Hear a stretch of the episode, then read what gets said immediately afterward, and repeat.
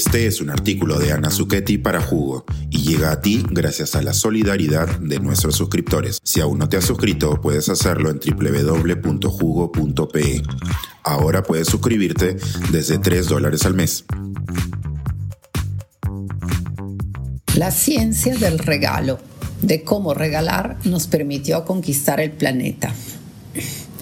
Cada 25 de diciembre, mis tres hermanos y yo nos despertábamos al sonido de los gallos, bajo la efervescencia de la Navidad. Para ser franca, la euforia de la celebración comenzaba día antes, cuando subíamos al lancha fulvia de mi padre y recorríamos la ciudad en un peregrinaje familiar para visitar a todas nuestras tías. Eran las tías lejanas, hermanas de hermanos, de tíos y de tías, parientes que solíamos ver solo en ocasiones especiales, algún nacimiento, una boda, un funeral y por supuesto en la mágica Navidad. Llegábamos cargados con alguna canasta, generalmente rebosante de dulces, un panetón, pegajosos turrones de almendras, chocolates, algunos frascos de mermelada o miel y suaves galletas navideñas impregnadas de mantequilla. Las tías nos recibían con una cálida alegría tertuliaban con mis padres sobre las noticias familiares más recientes y nos entregaban algún presente. Así, cargados de paquetes en lujoso papel, seguíamos el recorrido hasta el próximo pariente y el siguiente intercambio. Eran días de júbilo que alcanzaban su cenit la mañana del 25, cuando abríamos los ansiados regalos. En ese momento, quizás por haber desertado muy rápido de las aburridas lecciones de catequesis, desconocía el significado simbólico de esa ceremonia de reciprocidad y tampoco comprendía sus benéficas repercusiones en mi cuerpo y mente.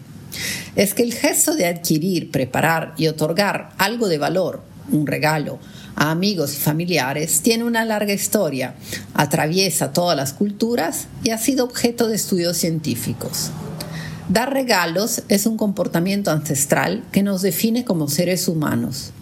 La paleoantropóloga canadiense Ariane Burke revela que entre 35.000 y 10.000 años atrás, nuestros antepasados ya practicaban el intercambio de regalos troceaban objetos aparentemente primitivos, elaborados a partir de huesos, conchas, piedras, dientes, corteza de árbol y plumas, a menudo grabados, perforados o tejidos, que se utilizaban como collares, pulseras, pendientes o eran cosidos en la ropa. Más allá de su función decorativa, estos ornamentos prehistóricos permitían la identificación dentro de tribus y la distinción de otros grupos, pero también se ofrecían como regalos para forjar lazos con individuos de otras tribus.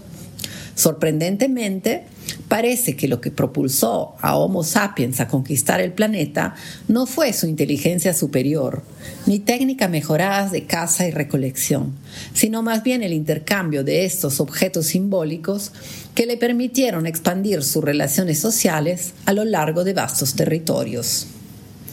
En el primer estudio sistemático de la práctica de regalar en las sociedades primitivas, titulado The Gift, y publicado en 1925, el antropólogo francés Marcel Mauss coincide con esta idea. Mauss argumenta que el intercambio de regalos no es simplemente un acto altruista, sino que genera una obligación de reciprocidad y se convierte en un dispositivo social que establece y fortalece vínculos entre individuos y comunidades.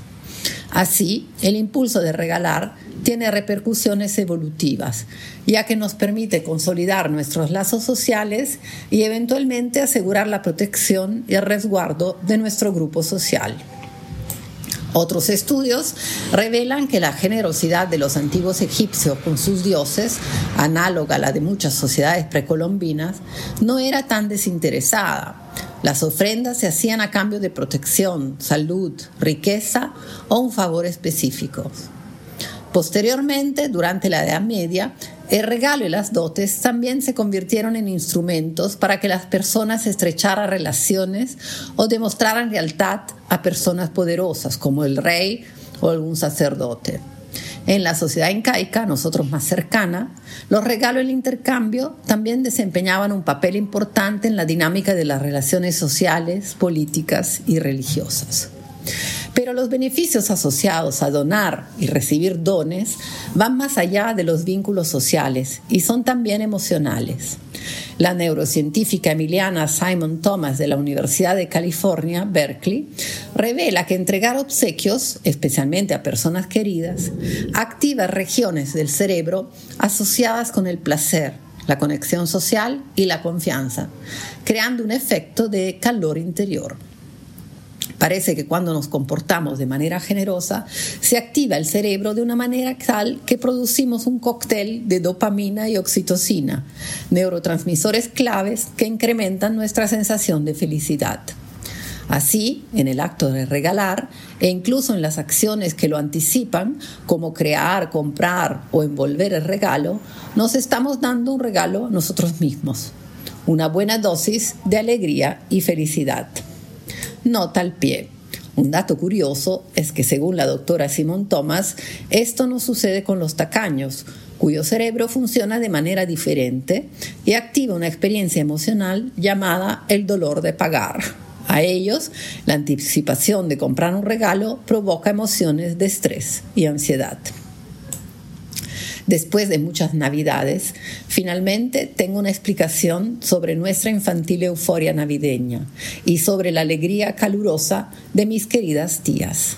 Al entregar y recibir aquellos paquetes envueltos en papel lustroso, no solo estábamos abriendo pequeñas cajas, sino también desatando una tormenta de oxitocina y dopamina y con ellas las grandes magias de la reciprocidad y la conexión humana.